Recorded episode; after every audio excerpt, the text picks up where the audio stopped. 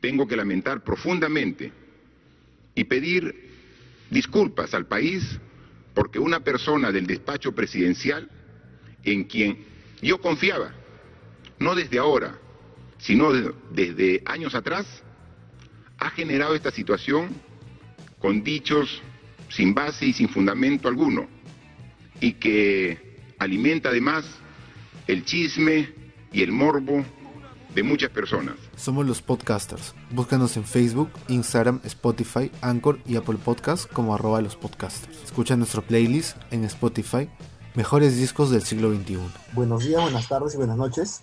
Estamos en una nueva edición de los podcasters. En el episodio 17 de La Cosa Pública, en este caso tenemos una nueva invitada y a los sospechosos usuales de siempre, ¿no? Eh, está con nosotros Valeria Wong, Arnold Ríos y Silvana, que nos va a contar un poquito más de ella ahora mismo. ¿Cómo estás, Silvana? Hola, ¿qué tal? ¿Qué tal a todos? De hecho, estoy muy agradecida con que esté aquí en este momento, así que hay que darle con el tema que estemos desarrollando ahorita. Bueno, y de hecho sumamos a, a Silvana en esta ocasión porque nos va a dar un punto de vista, bueno, yo estudio arquitectura y de hecho también estoy dando algunos cursos de diseño más relacionados a comunicación. Y también por otro lado le interesa mucho el urbanismo y creo que nos va a dar un punto de vista interesante acerca de, de estas problemáticas sociales y políticas que tenemos dentro de la última semana. Este video justamente lo estamos eh, grabando en vivo, eh, ya que nos hemos enterado que nos escucha bastante gente en México, pues queremos que nos conozcan un poco más, que nos, que nos vean, que sepan quiénes son estos tipos raros del podcast de política un poco ácida de Perú, los Phillies Batters de izquierda. Eh, y bueno, este, vamos a ir un poco con lo que ha pasado en la última semana, ¿no? Y con lo jodido que está el país en cuanto a en cuanto a la crisis política o la llamada de la peor crisis política de nuestra historia, como nuestros queridos medios de comunicación eh, la nombran, ¿no? Y cada uno va a dar un pequeño, eh, ¿cómo se puede decir? Una pequeña reflexión, tal vez con el bilis, o o también este, algo más alejado con cabezas frías sobre lo que ha pasado con eh, la vacancia del presidente Vizcarra, eh, la interpelación a la ministra del Interior, eh, perdón, a la ministra de Economía y la salida del ministro del Interior. yo creo que la vacancia ha sido un tema personal del Fujimorismo hacia el Ejecutivo porque no han podido tomar el poder completo o el poder absoluto.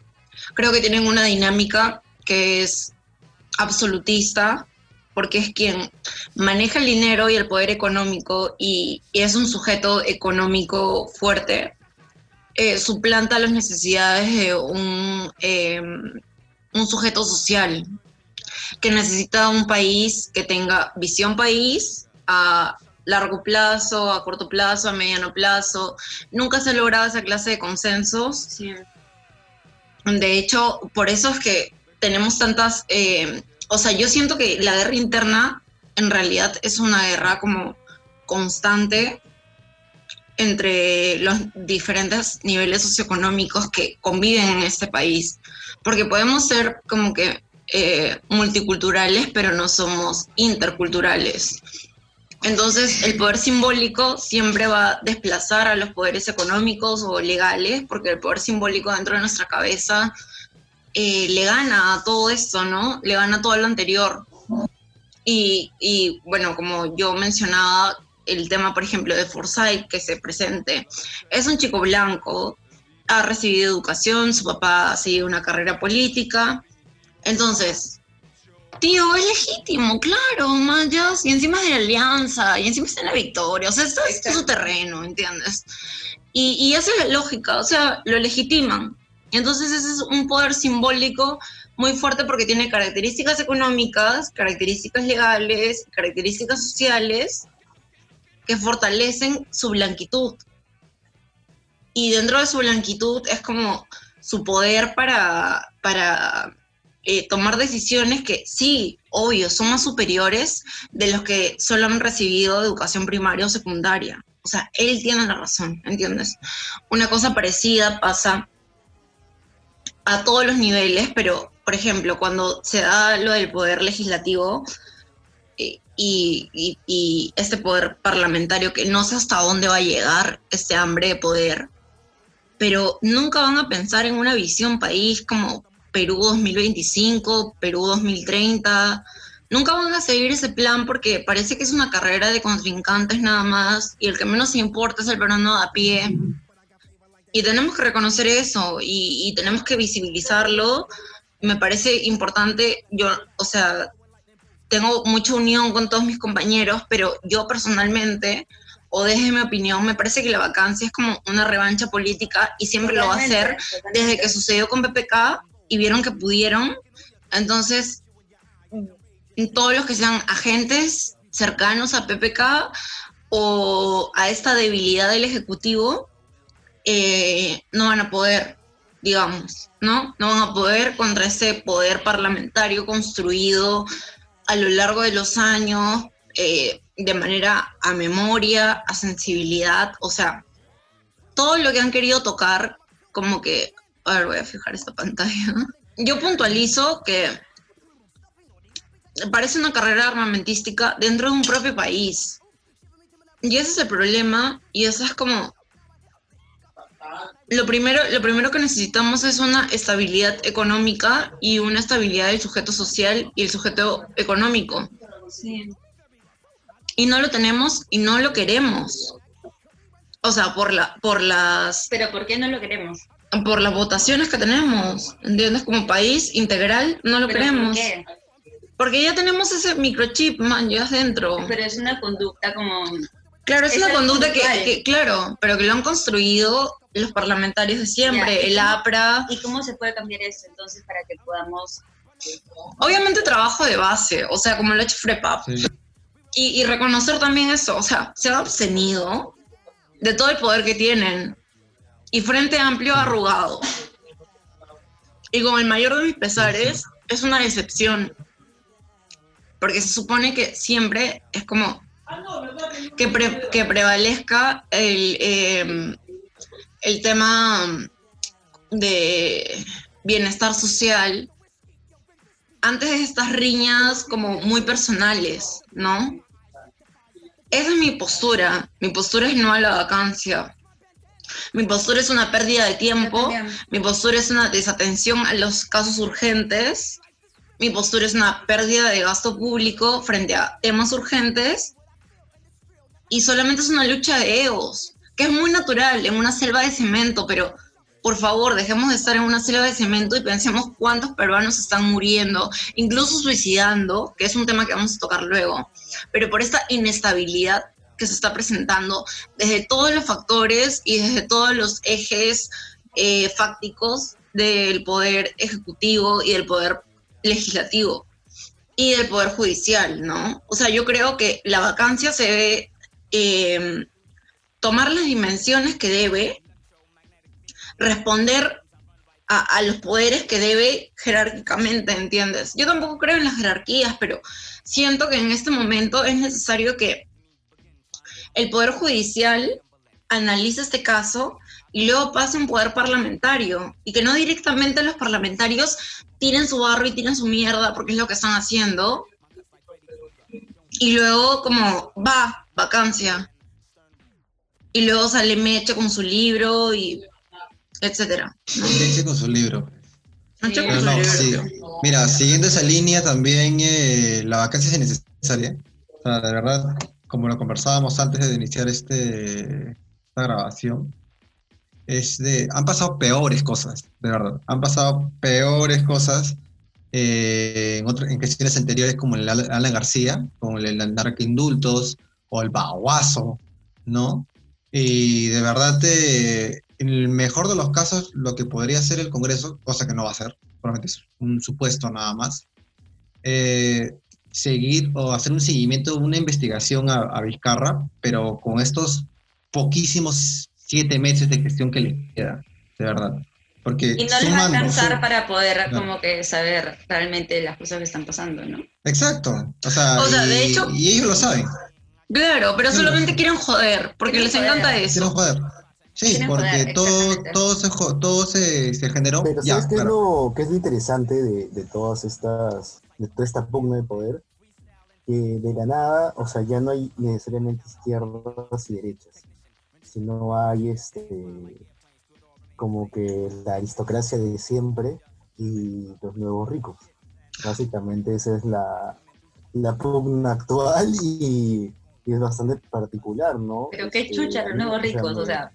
No, es que los nuevos ricos, no, los nuevos ricos son los que van a, los, los nuevos ricos son los que van a manejar los poderes políticos, son los que heredan, man, Pero O sea, siempre esas generaciones que- de los que blancos han estudiado en, en- No, o sea, no, no generaciones de blancos, o sea, son los nuevos ricos, o sea, personas que ya estudian en universidades, que son hijos de empresarios pujantes, de gente que eh, ha, ha sido comerciante, ¿no?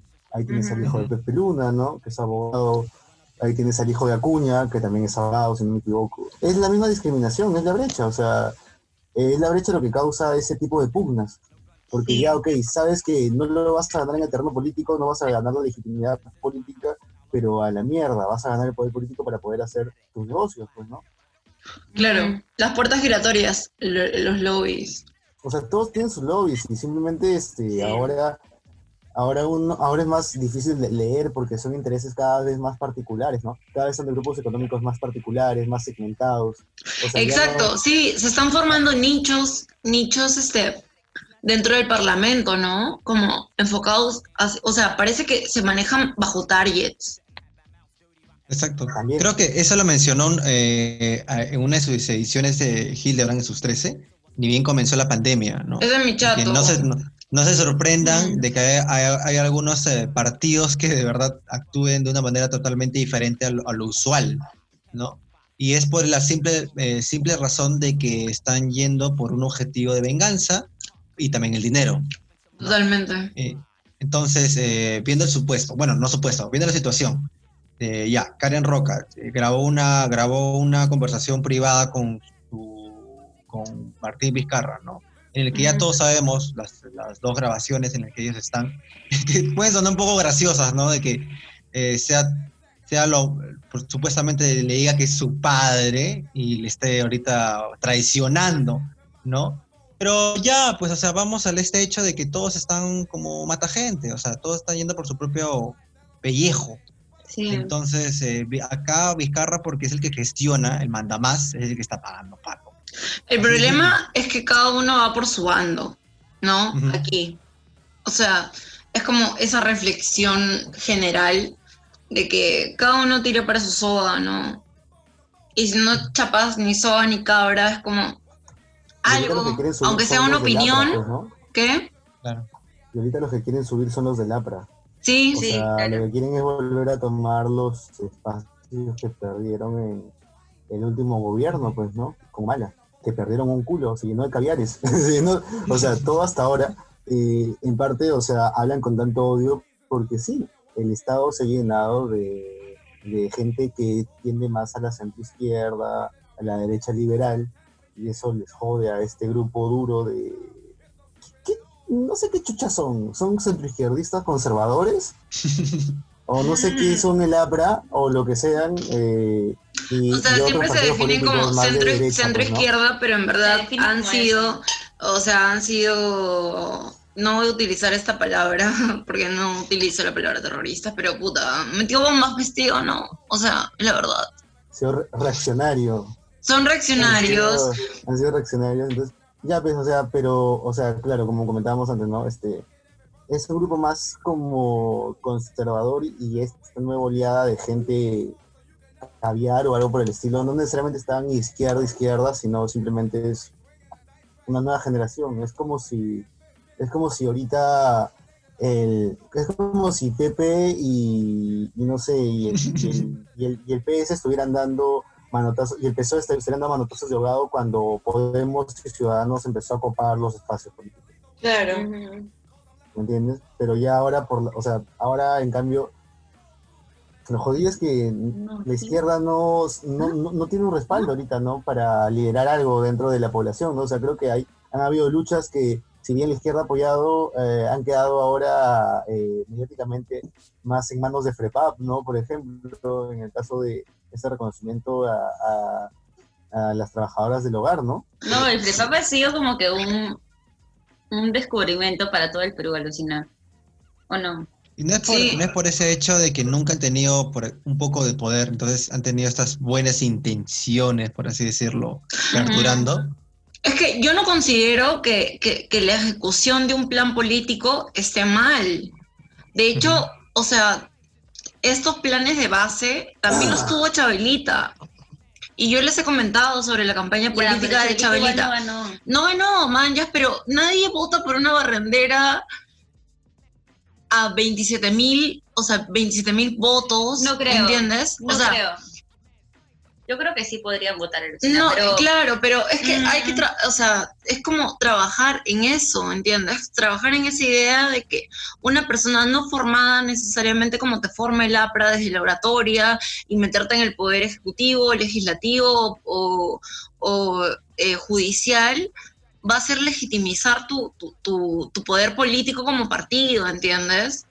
Sino que a través de las bases te, te logras más legítimo y esas 15 abstenciones, porque Arnold nos puede dar los datos de cómo ocurrieron las votaciones, las Ujú. 15 abs- abstenciones del FREPAP es muy significativo para cómo ellos prevalecen como que una estructura política eh, equilibrada, ecuánime, hasta que acabe esta, esta mierda, ¿entiendes?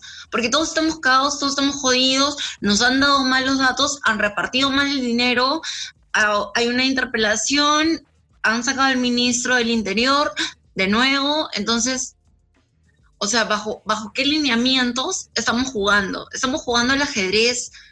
¿Y quiénes están jugando al ajedrez? Si los únicos perjudicados somos los ciudadanos de a pie. Están jugando al ajedrez dos picones, alucina. Sí, ¿Quién se pica más? Sí, Sí. están midiendo el tamaño de la pinga, brother. exactamente. Pero ya, como, como lo mencionaba Valeria, FREPAP, eh, ninguno miembro de FREPAP votó a favor, ¿no? Hay 14 Sí. abstenciones, hay una en contra, el Partido Morado tiene nueve votos a favor, Frente Amplio tiene tres votos en contra y cuatro se abstuvieron, eh, Fuerza Popular tiene tres a favor, nueve en contra, Acción Popular tiene 16 votos a favor, cuatro en contra y tres abst- abstenciones, y Alianza para el Progreso 21 votos a favor, 0 en contra, 0 abstención. Acción Popular solo, solo sirve para esto, ¿ya? Por la llama. Oye, y punto. Esos, esos tíos están, puta, el, De caos, Marx. el caos es una escalera. El caos es una escalera. Esos Sí. tíos, puta, qué bestia. O sea, desde el inicio quieren el poder, o sea, están ansiosos. Como dice mi tío Richard Swing, Medina quiere ponerse la banda presidencial. O sea, Medina quiere ponerse la banda presidencial, viejo. O Oye, sea, ¿verdad? Hablando de eso, ¿cómo, ambición de poder. cómo apareció Pero yo Richard me lanzo ya, hoy? alucina. Ya fue. ahorita, ahorita. Ahorita me lanzo como presidenta. Puta, apoyo. 23 años, puta. Oye, pero no se puede. Tiene que cambiar la ley a tu favor. A los 25. Ya me espero, me preparo. Dos Todo. añitos. 25 parlamento, 25 parlamento. Empiezo a hacer steps. vaya. ¿Cómo, cómo apareció Richard Swing hoy eh, dando una nota de prensa? ¿Qué? A las 7 de la mañana. esa nota de prensa. Tío, me vuelvo presidenta, pues si me vuelvo lucecita. Mira, ese Richard Swing, con su nota de prensa de hoy en la mañana, de verdad, man. O sea, ¿qué quiera? ¿Michael Jackson? Michael. Sí, o sea, Padre Maritín, el padre Maritín. como el padre que Maritín. lo primero que dijo no fue ni siquiera buenos días o hola, ¿qué tal? Fue como que ¿Qué dijo? tranquilos, vos, voy a responder las preguntas de todos, o sea. sí. O sea. Está locazo ese Ah, huevón, está claro. locazo, está locazo. Y como que también bro. su, su argumento para poder decir cualquier huevada fue de eh, estoy mal, eh, o sea, con todo respeto también, ¿no? O sea, de que mi, mi ¿Qué respeto le vas a dar? Yo fallecido. no le doy respeto ni No, mierda, respeto, por el, respeto por fallecido, ¿me entiendes? Ay, ay, ay, ay. Ya, pero, o sea, él decía, se argumentó, voy a decir, todo lo que lo, lo siguiente que voy a decir, cualquier huevada, es- estoy porque estoy mal, estoy afectado emocionalmente por, por mi sobrino. Brother, entonces y- tengo que justificar toda mi vida. Claro, Exacto. o sea- Eh, Eso dije hace un rato. Eso dije hace un rato en Twitter. O sea, de que- Entonces que si, si tengo que justificarme por eso, entonces que ya justifico a, a, a Alan, a, a Fujimori, mañana por, porque nací, mañana, o sea... No tiene nada, no tiene nada de sentido. Empezando por su nombre, no tiene nada de sentido, Richard. O sea, ¿Quién es Richard Swing? Who the fuck? Yo creo que nada le da tanto poder a un tipo que se llama Richard Swing. Exacto, O más parece un es Jim. Carrey que, que un Richard Swing, mañana. Mira, o sea, yo, Pero- yo de pero es verdad también estoy en contra de, entonces, de como- la, de, la, de la vacancia. Me parece que crea un, un ambiente de incertidumbre innecesario. Pero si, lo, si se llega a suceder, yo diría, pucha, Vizcarra, eres un huevón. O Es sea, huevón. como cuando mi papá me decía a mí, Rubén, o sea, te voy a ayudar, pero eres un huevón. Eres un Exacto. huevón, o sea, o sea, ¿qué? La cagaste, la cagaste. O sea, ¿qué más le vas a decir? Que no te. Puta, yo también te ¿Qué más le hace? Yo le también ha dado los, le ha dado los motivos a, a sus, a sus adversarios para que lo, des- para que lo destruyan eh, totalmente. O sea, cada ministro que ha puesto, a alguno le ha salido alguna perla. O sea, el, el Ministerio de Cultura también ha sido, pucha, un ministro tras ministro. Escándalo tras escándalo. Entonces es como, pucha, o sea, no sé, de qué gente te rodeas y, y al menos yo veo ahí una, una intención, o sea, yo la verdad no es que yo sea eh, Lover o huevas así, pero a veces, No, pucha, yo no me creo, nada. o sea, no, no, no me llego a imaginar a una persona más allá de lo que me muestra a veces. O sea, no me lo alucino de alguna manera o actuando de alguna manera, ¿me entiendes? Pero en esos audios yo ya me lo aluciné como, como o sea, alguien que dice, "Ay, no, no puedo", o sea, como esa intención de nosotros perder el poder, man, tienes que seguir esto, tienes que seguir las reglas, no vamos a seguir entre todo, o sea, era como que, ah, su, o sea, no es tan como que, esas intenciones no son tan, tan, tan puras, ¿no? De, Claro. conducir el durante los siete meses que... Pero tío, o sea, O sea, yo no, no, justi- huevón, yo no o sea- justifico, yo no justifico ninguna acción, pero cuando estás siendo dueño de un país, o sea, manejas las marionetas para que el espectáculo sea lo mejor posible ante los televidentes, ¿entiendes? Ese, ese es el tema con, con- con las jugadas políticas. Ahora, yo recomiendo a los podcasters como equipo de comunicación de Vizcarra. Podríamos asesorarlo, puto, o sea, para arriba, man. Para arriba, para Pero- arriba. Yo, es que ya hasta su, su, su asistente, perdón, eh, ¿cómo se podría decir? Su asistente de comunicación, su director de comunicación, Sí, eh, sí. renunció. O sea, ya Ah, no sabía eso. no llego, dice, no, chichito, no, no llego, no, no. Te voy a pagar más. No, No, no, llego, no, amigo, no. no, Pre- llego. Prefiero dormir tranquilo. Soy yo, soy yo, soy yo. Oh, me ha pasado, he estado en esa situación. ah, Te pago Alucina. no. Es que yo, yo sabía, o sea, no sabía, pero me imaginé más o menos la situación que iba a pasar ahorita, como que en el país, y dije, no, ni cagando, voy a seguir en un, en un trabajo, manjas, o sea, prefiero que, prefiero vivir de, de mi AFP a, a vivir como trabajando, manjas, o sea, Desde que la ministra de, de Cultura se quitó y dijo que no tenía nada que ver con la designación de Richard Swing y que, que- que Mierda. alguien había intervenido este, y que le parecía, o sea, que ella no lo hubiera designado y que le parecía raro. O sea, ya desde ahí es como que, oh, eh, y hay algo raro ahí. La acabó.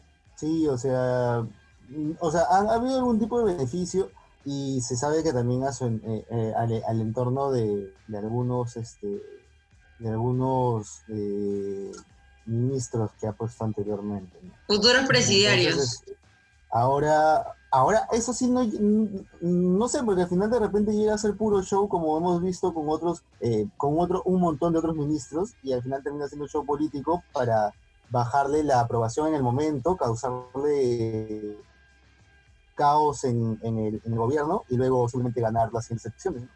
Y al final eso termina siendo. ¿no? Yo creo, Keiko, que ya Ah, estás quemada, tía. ¿Quién? Sí. O sea, yo creo que el Fujimorismo ya está quemado. Recontra. Sí, o sea, de verdad. eh, eh, Se quemó pero- solo y, y no hay posibilidad, así que ya. pero formó para, una cult- mañas. o sea pero formó su o sea hizo suficiente escuela del populismo y creo que ha dejado a un montón de gente que ahora sí es escuela o sea antes solamente tenías a de repente abogados leguleyos de Lapra y de Fuerza Popular ahora no ahora los tienes en todos los partidos en Sí. todos los partidos o sea si tú quieres ar- armas tu equipo mañas te juntas a abogados pendejos fiscales tus tus este comerciantes y ya estás. Tienes un partido político. sólidos. O sea, es como que gente que represente en, o te consigues tu resti, pues, ¿no? Tu, tu sencillo, o sea, miren, aunque sea Humala, o sea, los Humala tenían el respaldo este de, de, anteponerse eh, contra, lo, contra el gobierno de Fujimori, ¿no? Al menos. pero Restiman, o sea, Resti, se ha hecho... Ha ganado una guerra, o sea, ¿qué? ¿Qué, O sea, ha, se ha enfrentado a alguien, o sea, no le reventaron la cabeza. Este, no, no. Volando los olivos. ¿Se voló los sesos? No. Perdió la guerra en los olivos y le robaron su cámara. Yo saludo a mis compañeros, yo saludo a mis compañeros que, que, quemaron el carro que estaba rifando el APRA. En la casa, en la casa de. ¿Cuándo? ¿Quién lo quemó? No te voy a decir, pues huevón, ni que fuera no, puta la discote, mañas. Ah, ah, no. Ayer, lo siento, Alan. No. pero solamente te voy a decir que cometieron ese hecho de eh, lanzarle como que una molo al carro que estaba rifando la casa del pueblo. ¿Para qué, ah? para cagarlo, pues, o sea, puta. No, ¿para qué le estaba rifando? ¿Para qué le estaba rifando? Para tener plata para el partido. Ah, ya, entonces está bien. O sea, perdón, no, no discrepo. Eh, Valeria se hace responsable de sus declaraciones. Totalmente. estás, como, estás como Karen Roca, así, sacándole la info a, a Valeria. Claro, claro. ¿Quién, ¿Quiénes fueron? ¿Para qué? Karen Roca. Estás como Vizcarra, ya. Ya me estás hartando, ¿eh? Ya me estás hartando. ¿Cómo, cómo? ¿Me está cansando tu qué? Estás llena de odio. Estás llena de odio. Alú, estoy llena de odio. Tienen que, hacer, tienen que hacer un sticker de eso, ¿no? Ya me estás hartando. Estás llena de odio. pero, ¿qué cae de fondo? ¿Qué? Claro, claro. En vez de sacar las chelas Perú, ya me estás hartando. No sé qué más dijo. ¿Cómo era? ¿Cómo era? Ya me estás hartando, estás llena de odio. Claro, está llena de odio. usted, es como, usted es como mi padre también. Como su papi, será fácil. Ay, verdad. Mencionando esto, estamos grabando este episodio. Yo no tengo estamos, grabando, estamos grabando este episodio un 11 de septiembre, justo hace, ya saben, la, por la fecha de la, del 9-11 en Estados Unidos. Eh, pero sí, eh, un día, claro, y un día como hoy, hace seis meses, la Organización Mundial de la Salud eh, por fin se puso los huevos y, y, dijo que era una pandemia del COVID-19, cuando pudo haberlo dicho desde enero y pudo haberse evitado un montón de huevadas. Pero bueno, ya saben cómo es esta cuestión de China y mantener una imagen de eh, país potente. Aguante tu sanaje igual. Claro. Pero bueno, eh, eh, justo ahí... es, una, es una espía. Sí, justo ahí también Valeria nos, iba a comentar en cuanto a, la data, que lamentablemente se ha originado por suicidios durante esta pandemia. Sí, o sea, tenemos una data de 391 muertos a lo que va del año. Es una cifra bastante alta y las motivaciones son eh, incertidumbre, que yo creo que, es a nivel socioeconómico, ¿entiendes? Esta data no, eh, no la presentan ni en la República ni en el Expreso, que son los diarios donde leí la noticia, no, representan, no, explican cuáles son las motivaciones dentro del nivel socioeconómico en el que están percibidas estas muertes. Pero yo estoy segura que tiene que ver con, el tema de los ninis, ¿no? Ni estudio ni trabajo, eh, no me contratan por la falta de experiencia, etcétera. O sea, esta ambigüedad dentro de, de, los, no firmamentos, pero como que eh, estructuras dentro de, lo económico del país, ¿no? Es un poco un círculo vicioso porque también eh, el tema de los miles de estudiantes que han salido de las universidades, ¿no? Gente que de repente trabajaba, perdió el trabajo por la pandemia y ahora también este, ya no puede pagar la universidad o el instituto, ¿no? Totalmente. De hecho, eh, varios fotógrafos, eh, entre ellos, bueno, si pueden entrar a la página de RecontraPay, eh, la gente de Recontra está eh, uno de los fotógrafos de Recontrapay que lo hacen a Norem para una página pública y de todos, de, la escena más pay del Perú, que, no, que nos recrea y, también como registra esa data de, de lo under. También está en esa necesidad, ¿no? De que una persona de su familia se enfermó de COVID, no hay ingresos y no puede seguir estudiando para el próximo año, entonces están haciendo una rifa. Entonces, a lo que yo voy, precisamente, es como que no te quieren, no te quieren este, precisar el nivel socioeconómico al que pertenecen. Eh, no sé por qué. Eh, deberían o podrían, pero es, o sea, las motivaciones principales son ansiedad, trastornos de personalidad, eh, depresión y incertidumbre sobre lo económico y sobre su futuro y, es bastante preocupante que dentro de esos factores, lo principal que, que, afecta es como el poder eh, político y la incertidumbre política. Entonces, vayan dándose cuenta de qué repercusiones tienen esas necesidades que ustedes creen básicas en sus competencias personales y en sus egos y en sus medidas de todo con las personas que de niveles socioeconómicos, porque el artículo, y yo siempre lo menciono, el artículo primero de la Constitución, es que prevalezca la vida humana, es que se preocupen por el ciudadano. Y eso y es un mensaje claro y necesario, ¿no? Y, que lo deberíamos dejar claro también nosotros como, como comunicadores, o sea, respeten eso y dense cuenta de que si esas cifras están como están, que casi llegamos a los 400 suicidios en lo que va del año, no es una motivación porque estén seguros y porque hayan leído Camus y ah, se sientan representados. No, ¿me entiendes? Estoy segura que no aparecen, no aparece de qué nivel socioeconómico son, pero son C, D y E. Porque yo soy tranquila. ¿Entiendes? Porque tengo, tengo un plato de comida y tengo esto y tengo lo otro y puedo comunicarme y puedo transmitir esto, por ejemplo. Pero otras personas, o sea, las personas en la selva, por ejemplo, eh, hay gente que se suicida porque no puede comer un pollo a la brasa como lo comen los limeños.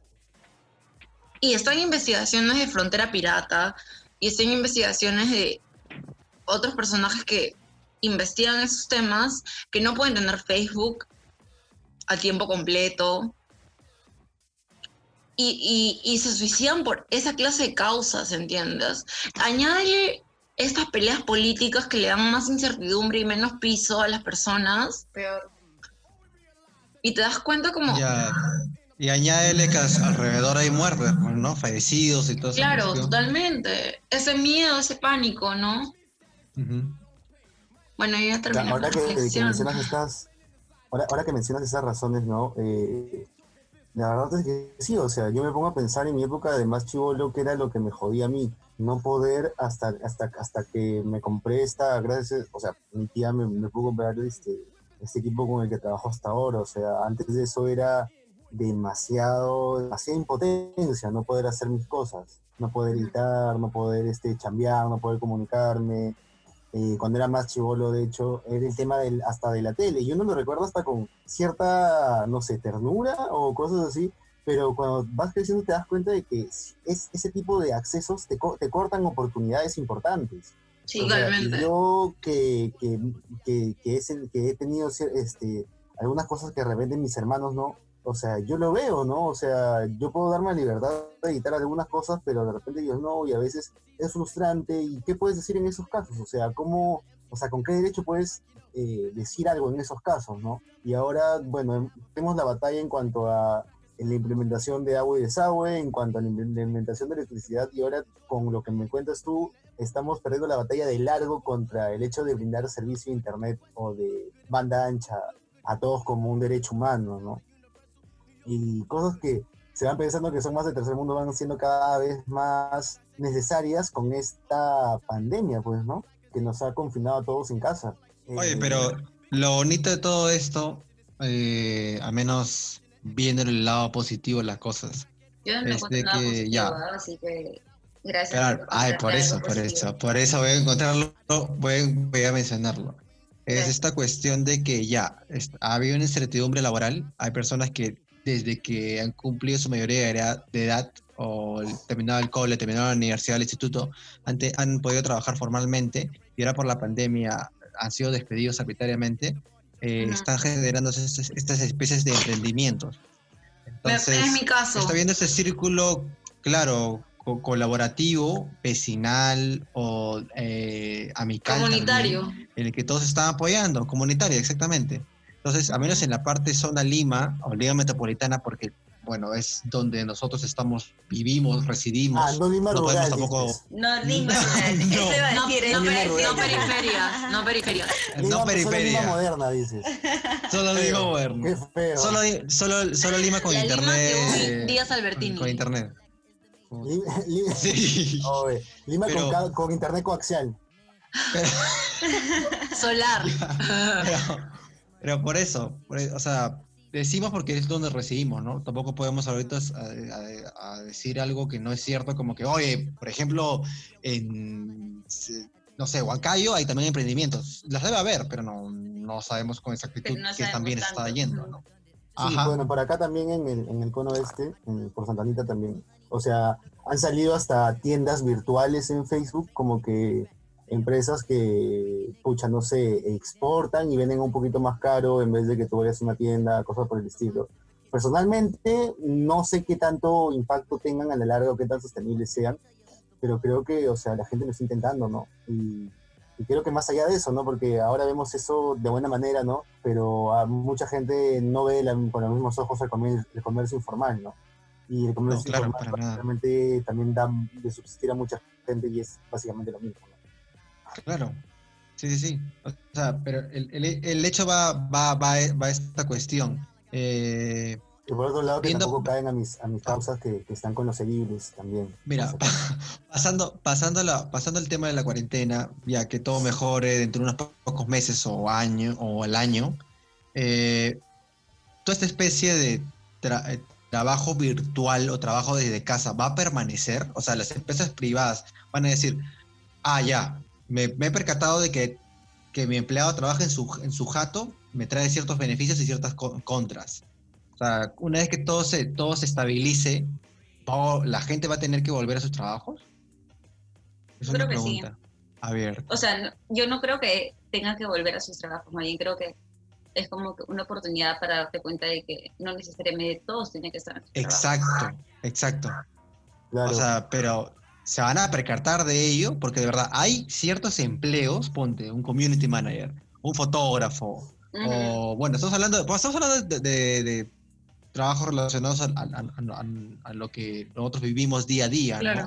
Uh -huh. Pero ya, bueno, eh, son trabajos que es... Bueno, si lo quieres ver de esa forma. Quizás como que trabajos que necesitas como que más trabajo físico y esas cosas Exacto. como que ahí ya cambia la situación, ¿no? Claro, ahora eh, lo que lo que al menos también estoy viendo es que para algunas empresas eh, creo que al menos tener a, o sea, a empresas que como dices, no son de comunicaciones, eh, por ejemplo, ¿no? O medios, pueden aguantar mejor el impacto económico con sus equipos desde casa, ¿no? Exacto. Porque los costos ahora se descarga al empleado, ¿no? Eh, no en todos los casos, de hecho, hay empresas responsables eh, que también este, proveen, ¿no? Este, eh, laptops, a veces hasta modems, cosas por el estilo, pero la verdad es que al igual que la educación ya no es algo gratuito o algo a lo que accedes, sino ahora necesitas tener una herramienta. Y yo supongo que también por eso debe de ser gran parte de los, de los suicidios, ¿no? O sea, no tienes una laptop, estás cagado. Sí. Sí, pues. Sí, pues. O sea, para dar el examen de admisión pasa, de la San Marcos. Lo que pasa con los... Exacto, con las admisiones de San Marcos. Sí, pues.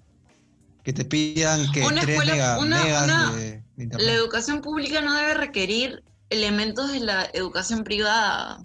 No. Y si no puedes dar el examen presencial, porque dar un examen virtual, llegas a una clase de favoritismo y no me sorprendería que entren un montón de blancos que se mueren por seguir las carreras políticas de sus papás a San Marcos, porque las promociones de San Marcos son las que más se legitiman luego en los poderes eh, judiciales y en los poderes legislativos. La cosa y eso es lo que pasa con el país. Y hubo una generación, y hubo otra, y hubieron tres, que ahorita están tipo Adelaida Bolívar, eh, perdón, claro, estuvo Adelaida Bolívar, Zoraida Ábalos, entre otros personajes que, que, que conozco y que son promociones de San Marcos que no tenían recursos, que eran personas de provincias. Y se les abrió las puertas porque eran las mejores generaciones de, de derecho de San Marcos, manjas.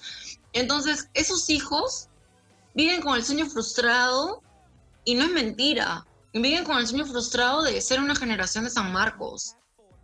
Porque wow, es la Universidad del Perú y no sé qué y no sé cuánto. Y no hace falta pensar de que en ese examen virtual, en esas preguntas virtuales, tengas asesores cerca para dar el examen. ¿No?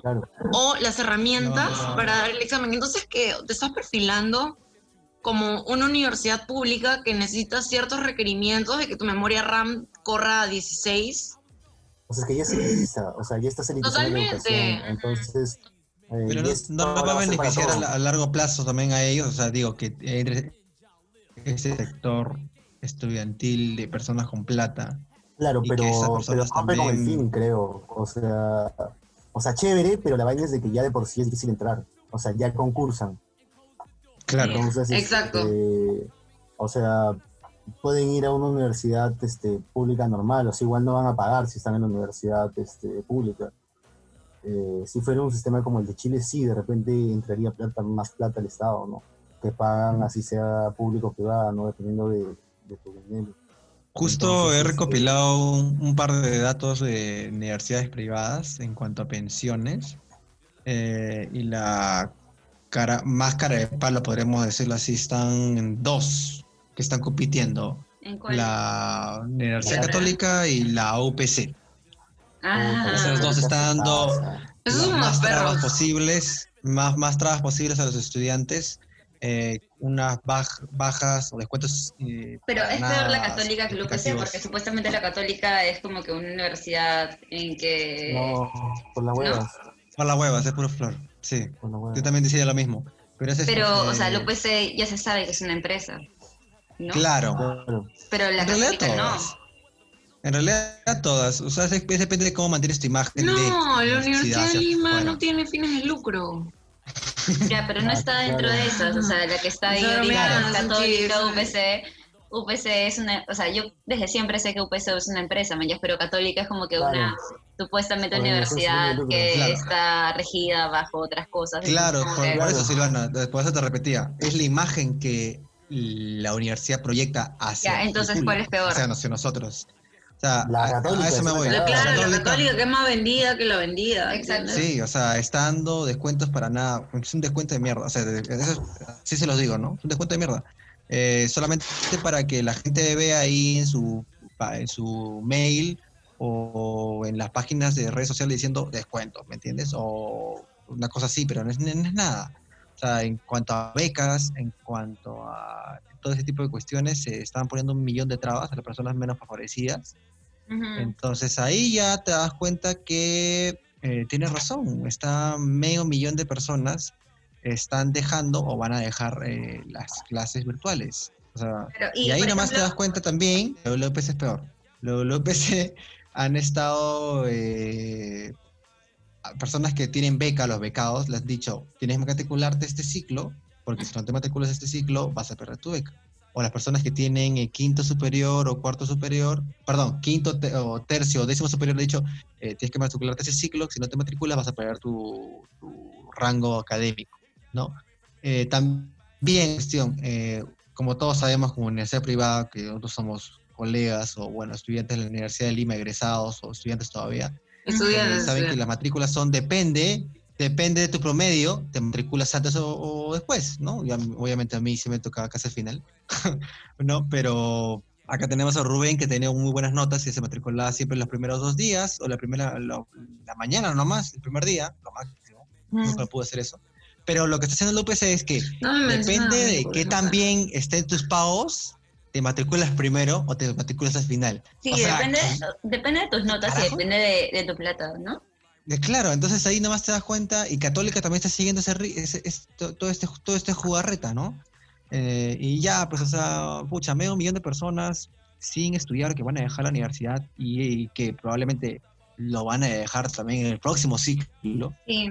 Eh, estás hablando de una generación de personas que van a trabajar y que quieren buscar un trabajo formal y estás un costado y que se vayan a lo informal. O sea, tanto se quejan de las huevadas informales que es lo que ellos están, están formando parte de eso. Exacto. Sí, y, de hecho, o sea, no sé si estoy cortando, lo siento, pero es que... No, no, dale. De hecho, como que hace poco justo una amiga que también está, estaba estudiando como arquitectura eh, en la UPC y ya está, ya, ya terminó prácticamente. Este, No termina simplemente porque no encuentra prácticas. O sea, es, es yuca, man, ya, terminó la universidad, ya terminó todos los cursos y no encuentra prácticas y por eso no puede terminar la carrera. O sea, es como que gracias a la vida que yo puedo encontrar prácticas, puede como que trabajar en algo y puede como que desarrollarme en eso, pero es cagado, man, ya es que ella no pueda hacer eso y lamentablemente en la UPC sí están apoyando a otras carreras, pero no están apoyando arquitectura para nada, porque les llega el pincho. Déjame, déjame adivinar, eh, las carreras que está apoyando son ingeniería, civil, industrial, todas esas, todas esas cuestiones. Sí, Yo apoyo este debate que me está armando, tío. No sé, por qué, no sé por qué de verdad, pero las están apoyando. Pero ¿por qué, por qué no apoyan arquitectura? O sea, ya, mira, ¿por qué ingeniería? Me dice, por, favor, ayúdame a conseguir. Y te juro que hasta ahora, o sea, solo le he pedido ayuda, como que, o sea, ni siquiera le he pedido ayuda, pero como que ya estaba pensando como que decirle a, mi ex jefe, como para decirle como que, oye, fácil, no quieres darle prácticas a ella, pero... Considéralo. Claro, considéralo, pero ni siquiera debería hacer eso porque... ¿Por qué no? ella debería conseguirlo por su cuenta y no porque no sea buena o mala, simplemente porque debería conseguirlo por su cuenta.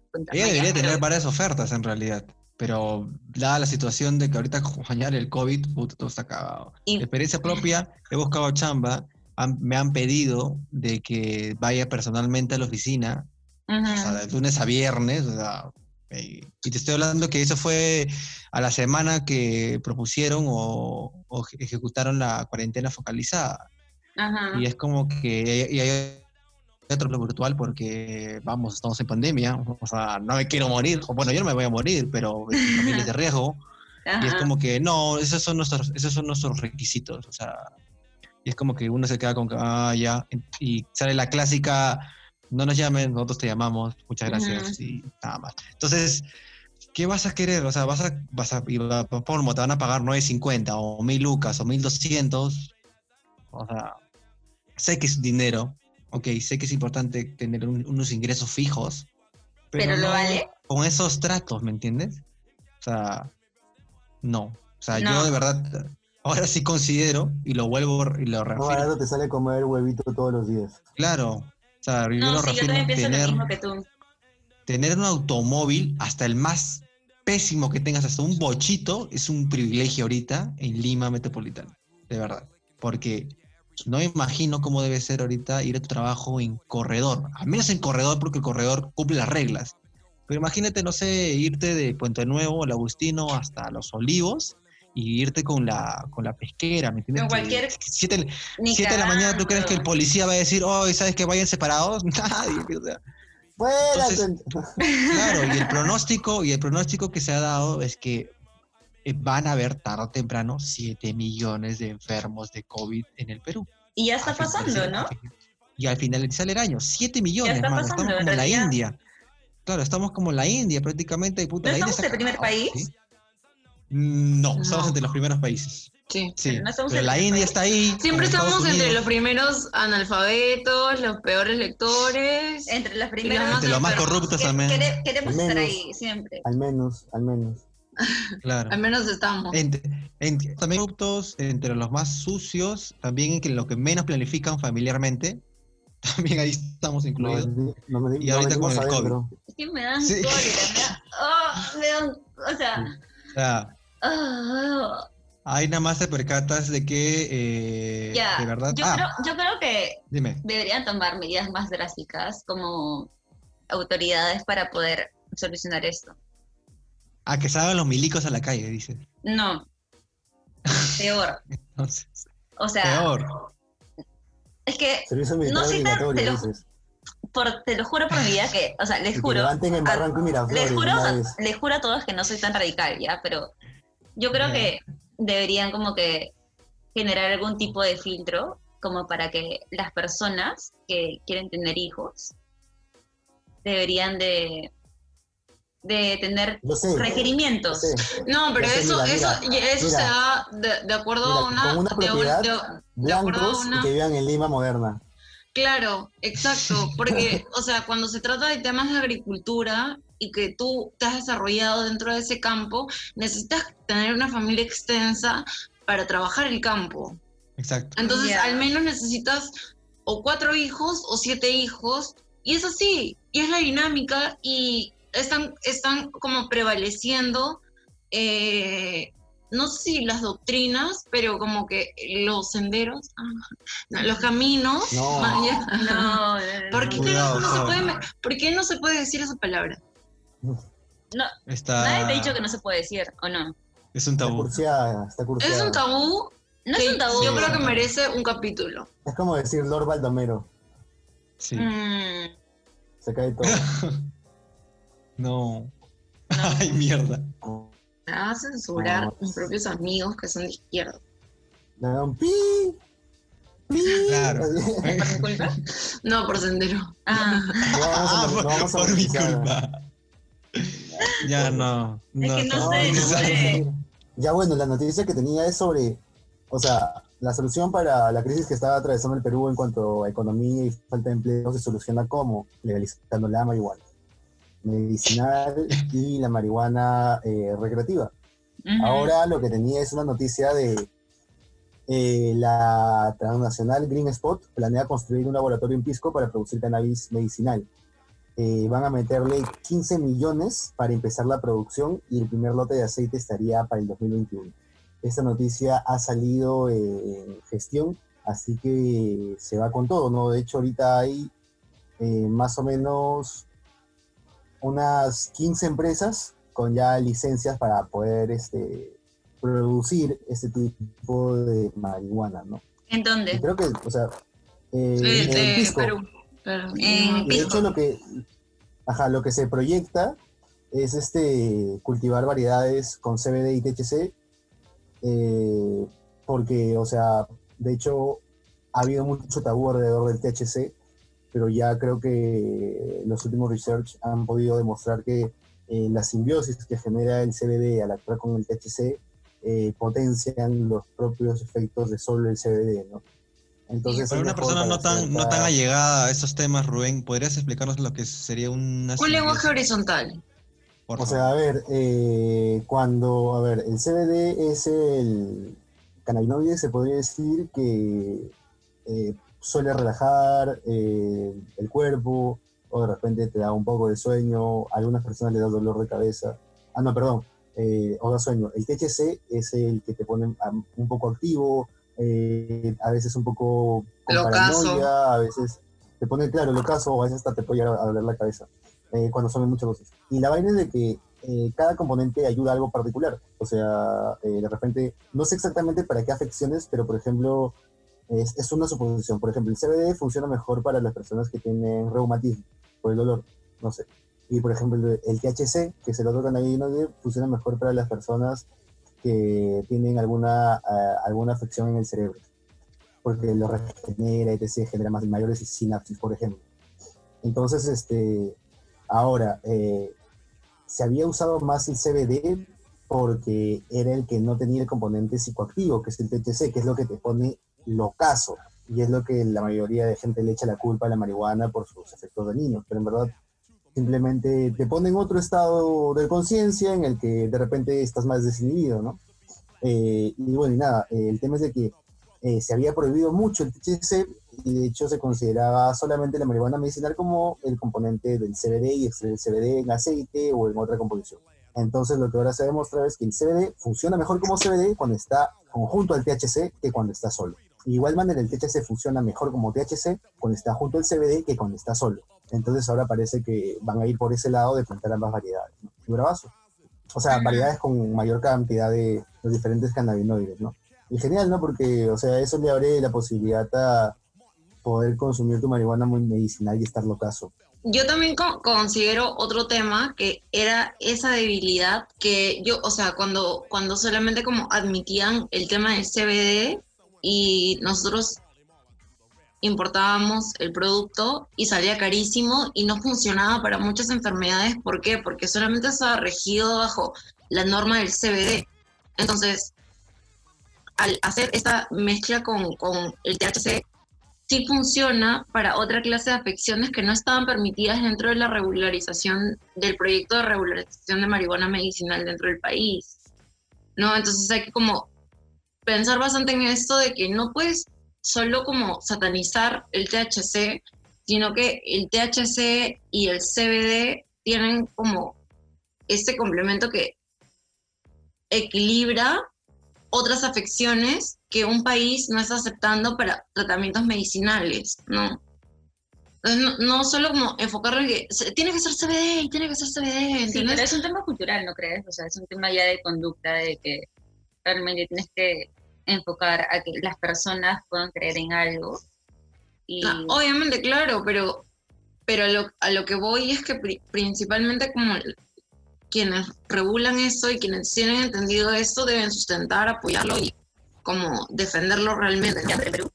Sí, claro, hay está Pedro Wong, o sea, hay personas bastante...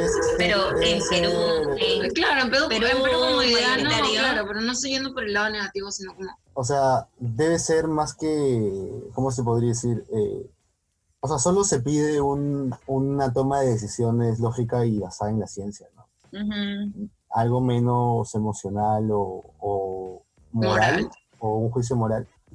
Porque en realidad este, ya creo que, o sea, es injusto para diferentes, para diferentes temas, ¿no? Por ejemplo, ¿no? Un Y sobre todo quienes no pueden pagarlo, porque Por ejemplo, era ¿no? cari- Un es carísimo. por ejemplo, y por otro lado, ¿no? Un preso tiene mayores beneficios que un niño huérfano en el Perú, ¿me entiendes? O sea, y hay un y es- hay, las cárceles las cárceles están saturadas por delitos como posesión total, totalmente legal, malos fiscales, por malos policías, por gente que siembra, ¿no? Ya, y o Eh, sea, o- dentro de, dentro de todo esto, como que, ¿qué solución creen que se le puede dar como que a esa situación? Autocultivo. O sea, yo creo que empezar con el autocultivo, eh, con un límite de repente de macetas, un límite de plantas y una fiscalización de las plantas, ¿no? O sea, de hecho, ¿A la situación, puedes- al coronavirus? No. Ah, ¿de qué? ¿Nosotros estamos hablando, no estamos hablando de la marihuana? Sí, sí, sí, pero a, a toda la situación, o sea, a, a lo que está pasando ahorita. Que, o sea, lo que pasa es que, ¿Sientes que no van a No. discutir este tema No, no, con no. todo lo que pasó? no, no, no, o sea, simplemente estoy hablando como que así un tema, man, ya, o sea, ¿qué, qué situación, o sea, qué solución creen que se le puede dar a esto? O sea, creo que hay que, hay, hay que apostar. Bueno, en general, eh, yo preferiría apostar por la agroexportación en vez de apostar por el... Aunque de hecho también vas a cagar la napa freática, ¿no? Y, y Yo creo que el tema va más por un lado científico, Alicia. Por eso mismo. O Por sea, eso mismo es mucho más razonable que, que el THC y el CBD sean permitidos en su entendimiento de la combinación para solucionar una enfermedad que es aplicada, comprobada científicamente, general, o sea, yo a una postura, no sé, pastoral, ¿entiendes? Y también puede ser usado como textil, también puede ser usado como fibra. O sea, creo que también debería pensarse en el uso de la... De, o sea, en todo su espectro, ¿no? Industrialmente. Lo, mismo se, lo mismo se podría pensar con la hoja de coca y también se ha desperdiciado ese potencial, ¿no? Eh, Yo no la potencial desperdicié. nutricional, medicinal, que a- así Pero- no se consume. Yo sí, porque... Pero escúchame, pero por eso te digo, son palabras Todo tabú, por la boca, son Chicho, todo temáticas, por la son boca. temáticas tabú. Entonces, eh, ponte el, el hecho de planificación familiar, el tema de la marihuana y la droga y la cocaína, son la población no, o sea, o le tiene un rencor o, o odio absoluto, o simplemente se abstiene cualquier información relevante y nueva que haya. Entonces, sería dirigirlos a ese, a esa- a ese problema, ¿no? eh, informarles, educarlos y ¿A qué problema? A la población. Porque de verdad, o sea, el Congreso nunca a todo se, este Congreso- problema. Claro, a todo este problema de, de la, de la legalización re- recreativa, ¿no? La medicina ya está. O sea, por más que la gente se queje, diga que no está bien, que para mí no, no interesa, ya está legalizada. Así que al día de su opinión, ¿no? Pero si no a- siento, a- disculpa. claro, si no vamos a este aspecto de recreativo, ya es un camino muchísimo más largo, ¿no? Hay que informar, hay que educar, y esto es por años, ¿no? O sea, ya, hablando acá, acá entre nos también, eh, llegó, llegó un punto en el que he estado co- conversando con un par de, eh, un poco de mi edad también, y que me han dicho, oye, sería bastante lucrativo poder invertir en, eh, en, en- en la planta, eh, eh, legal- que sea legalizada recreativamente, ¿no? Porque se puede generar dinero, tú puedes eh, cultivarla y venderla y toda esa cuestión, ¿no? Pero todo legal. Eh, y uno dice, pero ya, ¿cuánto va a ser legal? Y, y uno se proyecta 15, 20, 25 años probablemente en el país. No creo que sea tanto, en verdad. ¿Tú ¿Por qué no crees que sea tanto? Creo que ya hay una caída, si es que lo quieren ver los conservadores, ya hay una caída de la de estos valores sociales, por así decirlo, en donde ya entran políticas que son mucho más abiertas porque ya una mayoría más eh, que razona más allá y que ellos tienen el límite de entenderlos, creo que sí concre- ya concretizar, ¿no? Su, su participación y fiscalización con estos temas, entonces también se mueven y dirigen información que nos llega y que se puede como hacer alguna clase de apoyo con esto. Entonces siento que, que- que muchas veces también por ahí puede ir, o sea, no necesariamente como Claro. nos vamos a Es, regir es un, por... ca- es un camino viable lo, que, lo que tú mencionas, pero eh, viéndolo de un lado un poco más, por así decirlo, a ver. Es un tópico muy usado y prostituido para partidos convencionales, ¿no? Ponte, ¿qué pasó cuando pasó el- esto del matrimonio igualitario? Eh, ya, obviamente, los medios lo, lo mencionaron un montón de veces, ya sea una postura positiva o negativa. Hasta por las huevas. Hasta por las huevas. lo mencionan todos. Ya, Una sí, vez- llega, llegamos, claro. llegamos. Es Una vez de que estaban eh, mediándolo, conversándolo y dijeron que no, ¿qué partidos salieron a tomar la batuta y decir por nosotros dijeron que no? ¿Me entiendes? Y, y si en un momento se llega a poner eso bajo la mesa, oye, ¿sabes qué? La marihuana recreativa, puta, esa babada se va a estar hablando en todos los canales de televisión y radio por un mes mínimo. ¿Me entiendes? Entonces, hay que estar preparados, al menos prevenidos, es decir, la población tiene que estar informada de qué es lo que se está hablando, no dejarse eh, de- engañar tan fácilmente, ¿no? Oye, pero, pero Arnold, es como ese capítulo de, de Los Simpsons, en donde... en donde qué buena que- referencia, qué buena en referencia. donde, en donde tienen que votar por la propuesta de que se queden los inmigrantes para Claro. no deportarlos por APU. Y como que hace Homer un discurso buenazo de que se tienen que quedar los inmigrantes y bla, bla. Y sí, mañana todos vamos a votar contra la propuesta 326. Van, va- la propuesta 326 ha sido aprobada con el 99% de votos. Men, o sea, a veces, a veces eso es lo que me molesta de, ¿cómo se podría decir? Eh, la bu- burbuja crea no voluntariamente, eh, de forma social, ¿no? De que de repente, o sea, uno puede creer que esto está más cerca, esto puede ocurrir. Y de hecho también por eso traje la noticia, ¿no? Porque me parecía, revisando cosas de la chamba sobre agriindustria y cosas así, este, me encontré esta, esta noticia en el boletín y dije, oye, qué pasa que ya esté un medio serio, ¿no? Que se le esté dando mayor este, cabida, importancia, etc. Eh, pero en general, o sea, yo creo, o sea, de verdad, muchos, o no muchos problemas, pero sí hay algunos problemas de, de la sociedad que sí se solucionarían siendo un poco más, teniendo un poco La sociedad. a ma- ma- mayor apertura, mayor tolerancia, ¿no? Con ciertas cosas, ¿no? Por ejemplo, el tema del abandono infantil o el tema del maltrato infantil, ¿no? O sea, no digo que este, las parejas como parentales sean el santo grial, ¿no? Pero en verdad sí pueden ayudar a manejar esta, esta o sea, suena muy mal, ¿no? Pero esta carga social que son los niños este, huérfanos, niños sin familia, ¿no? O sea, y en muchos, en muchos países funciona, de hecho. O sea, y Me has hecho acordar, ¿sabes a qué? Cuando estábamos conversando la otra vez eh, de esta noticia que te mencioné de que el, el, el viéndonos un poco por el contexto de, del narcotráfico en Estados Unidos, por el tema de la pandemia, el, el fentanilo ha superado en consumo a la, a la, heroína. Y saben, obviamente, todo el mundo de que la heroína se consigue o se, con las amapolas que hay en, la heroína? En, claro, sí, hace, ¿Sí? desde hace los últimos tres años. Por eso Trump cuando... Es un opioide, claro, no. por eso ¿Sí? Trump me espérame, anunció... Espérame, espérame, espérame, espérame, espérame. Tengo, tengo que buscar eso. Claro, por eso Trump anunció la pandemia de fentanilo y heroína. Y, también es este y también se contrarresta con hay una abogada que, que sirve para para marca. contrarrestar marcas contrarrestar ajá. los efectos narcas ajá ya también pero, claro sí, sí. A, eh, a, lo que a lo que voy eh, la costa oeste de México Pregunto, estaba estaba, estaba, domin, estaba dominado por por los cultivos amapolas los eh, las personas que tenían sus chakras eh, trabajaban o cultivaban uh -huh. amapolas y los, los, narcotraficantes compraban toda esa mercadería.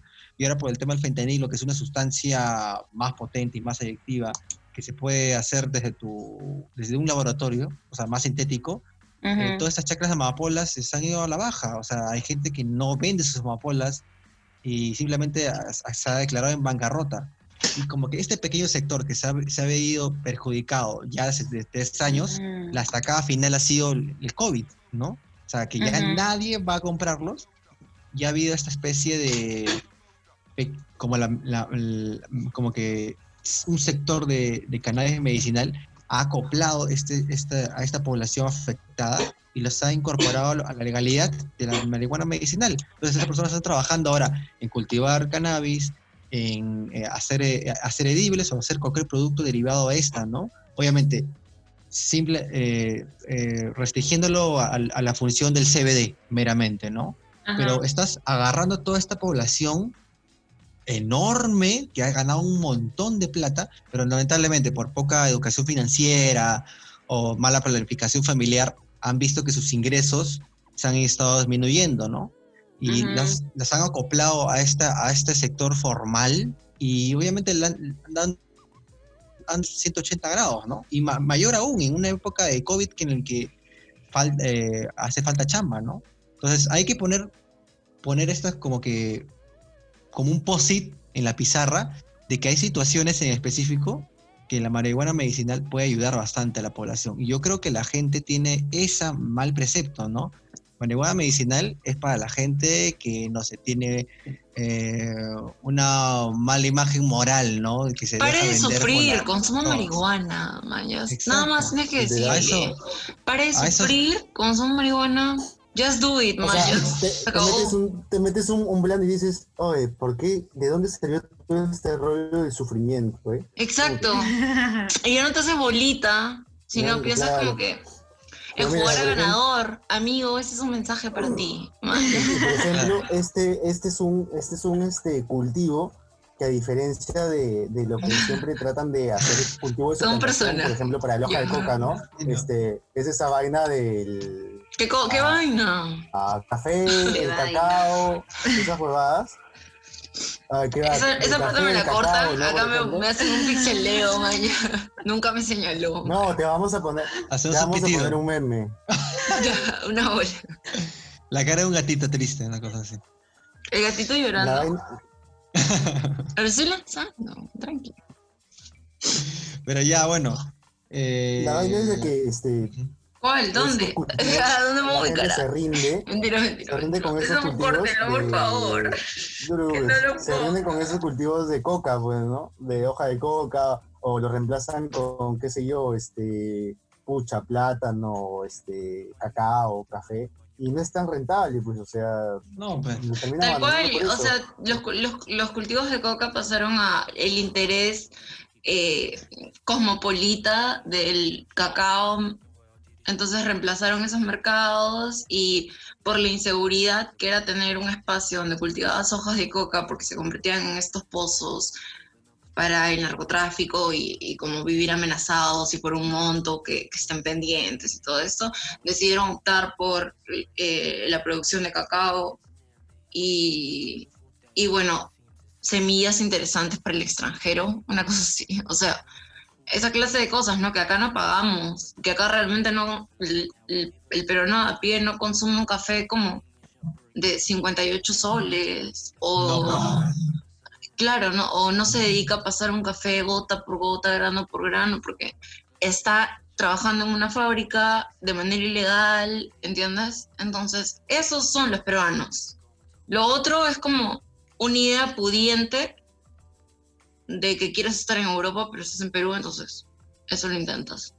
Oye, pero es lo que la gente quiere pensar, ¿no? Estar en Europa, por eso... Sí, sí, y todo bien, pero, o sea, tampoco es que, que, que tengan tanto poder, ¿entiendes? O sea, ¿cuándo nos vamos a, cómo, ¿cuándo vamos a caer en cuenta de que esta masa ya harta y no es no es lejano que hay un levantamiento por parte del sur con todas las acciones que toma Lima. Ya lo veíamos venir hace años. Y es ilógico que no se realice hasta ese punto que de nuevo vuelven a vacar a alguien. ¿Qué? Pero Sumala no va a poder postular ahora. ¿Quién? Porque, o sea, Verónica Mendoza se va a hacer la constitucional y democrática final. Totalmente. O sea, está pintado.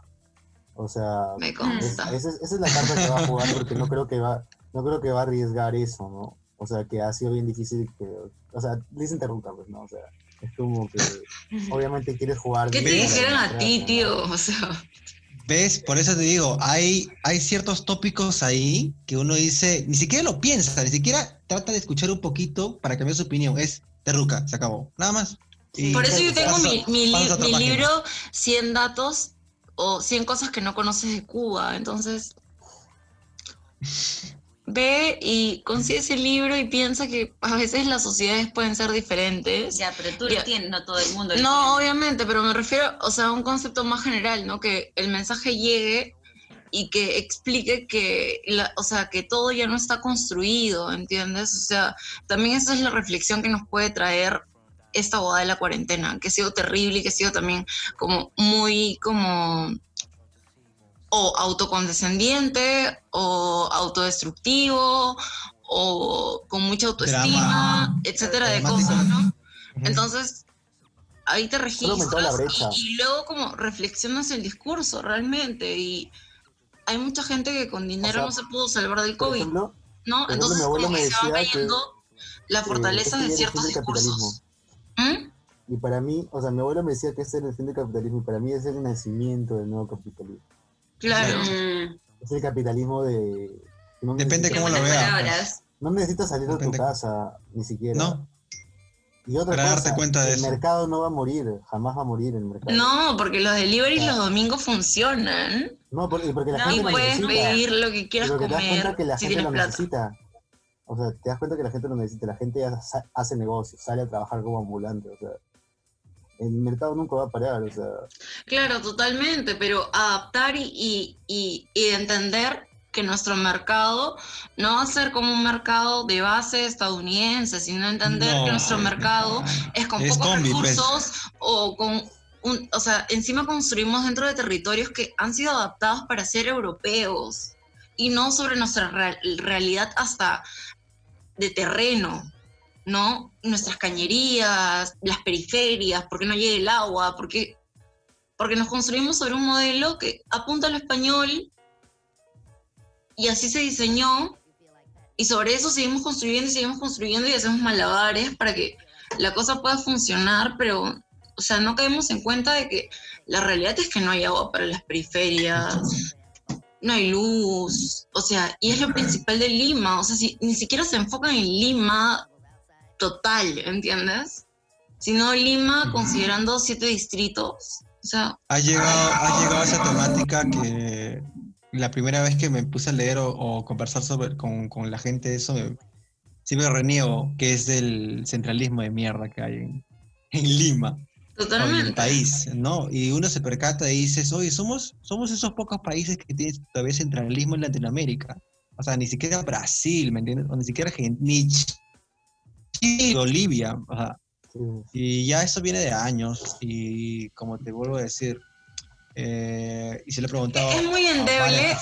O sea, es muy endeble los pequeños derechos constitucionales que, que, que nuestra constitución, que seguimos con la misma constitución de mierda, se, se centren en, en principios tan como endebles que todo se presta para la falsificación y el doblamiento de la ley y ah, ah, ah.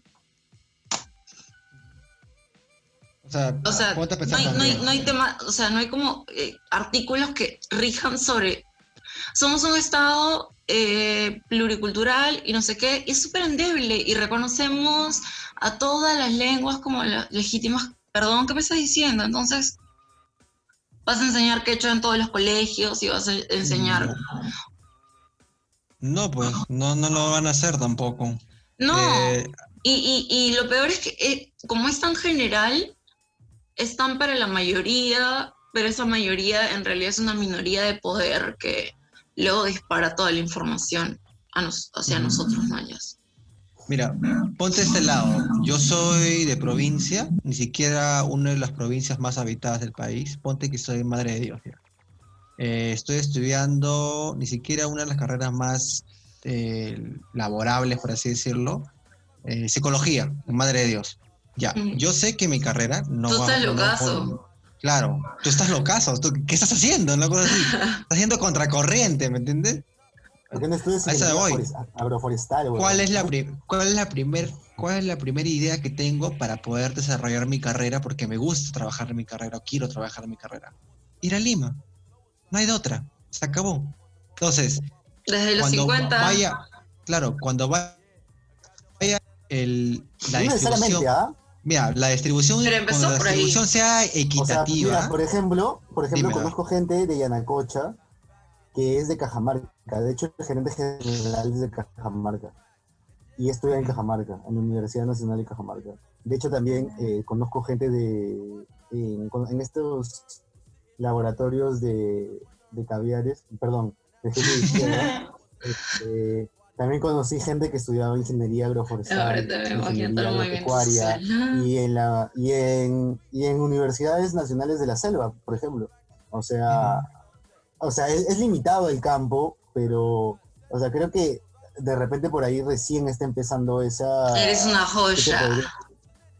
Es que sí, o sea, sí hay gente que estudia dentro de sus de sus provincias, más de lo que Exacto. pensamos, pero Claro, pero mira, ponte, yo quiero desarrollar, o sea, quiero tener una brecha salarial, o bueno, quiero tener una mayor, ca- mayor dinero, quiero ganar más plata, ¿me entiendes? De mi carrera. Y por eso tengo que Vete estudiar, tengo que tener a, un grado. al- eh, gestión y alta dirección. Ajá. Ah, no, es que ya fue, o sea, tú así seas, así seas tú, mano, si no tienes a un pata que es de plata, no vas a pasar las 5 mil lucas, chicho. Claro, ya, ¿y dónde tengo más probabilidades? ¿Dónde tengo más probabilidades de conseguir Lima, un pata? claro. ¿Crees Lima. eso? O sea, Yo, Obvio, obvio, es así. y yo no digo que es esté bien, yo digo, No yo lo menciono porque no, no, no, pero ni siquiera me había puesto a pensar en eso. O sea, es que realmente tienes demasiada razón, creo. O sea, si es que no Mira, tienes ¿sabes, como cómo, ese ¿sabes cuándo me percaté de eso? ¿Sabes cuándo me percaté de eso, Silvana? Fue, qué curioso, fue la primera vez que viajé con, con una pareja en. Tacna, con unos amigos, que también es una amiga estudia psicología, otra estudia ingeniería, no me recuerdo el nombre, creo que ingeniería industrial. Y una de las dos estaba trabajando en, con mínimo, y una ya era egresada, y ya estaba haciendo sus títulos, o sea, prácticamente ya tenía su título. Y me dijo, voy a ganar, voy a seguir ganando 9.50. Y yo, ¿qué? O sea, ¿por qué? Y es como que si hay, tienes ofertas, tienes varias ofertas, tienes varias empresas que te pueden contratar. Me dijo, no, es por eh, que todo el título de mi universidad no vale igual que uno de Lima. Así de frente. más, Totalmente. no hay de otra. No, y lo que y lo que estaban haciendo algunos que conseguían más sueldo era que personas que estudiaban en Lima y volvían a su lugar de nacimiento, donde recién podían ganar más. Y Pero es nosotros, que- para nosotros es un- una especialización en Madrid, Cataluña, No es, no es O sea, es estabilidad escuela, para que nos validen escuela- dentro de Lima, claro. o sea. Es que Una Claro, que. Yo no sé- que solamente diga España y se acabó, nada más. yo, Sí. yo no sé nada de plata, pero 9.50 es poco para estar como un título. 9.50, bueno, va a para ser estar como un ser- título totalmente es poco. Va a ser ni mierda dentro de poco por la inflación. Así que Mm. eh, te estoy hablando, te estoy hablando del 2018 y Es que de verdad 2021. somos como, somos como Mira, yo no tengo título y estoy en por dos. O sea, Ya, Ah. Yo soy egresado o uno soy bachiller, entonces ya Yo imagínate. estoy en séptimo ciclo. Yo estoy viendo la vida, nada más. Yo soy de ¿Qué es eso? 2015-2. Y Yo soy 2014-1. ¡Ay, mierda! ¿Tanto tiempo pasado? Cara. Ah, la bueno. mierda, no, yo... ¿Qué, tú, qué? ¿Tú, qué, ¿Tú qué año eres? ¿Yo? Sí, sí, sí. Les voy a dar pena, huevón, porque, o sea, ¿Por qué? Tranqui. porque soy desde antes, soy 2013. yo también. Ah, yo dije, ah, Aldes, wow, dije. Pero, pero acabé, acabé la carrera... 89. No, no, no, pero acabé la carrera ahorita, este año, recién. Ah, yo también. Me. Porque me, me fue un año... Hay que, hay que quitarnos esa cultura de, la, de, de la- de acelerar todo, ¿no? Sí, me, fue un año, me fue un año en la universidad, o sea, porque un ciclo no tuve, o sea, plata para pagar y después como que otro ciclo estaba demasiado mal psicológicamente como para poder llevarlo, entonces después como que ya lo llevé mañana.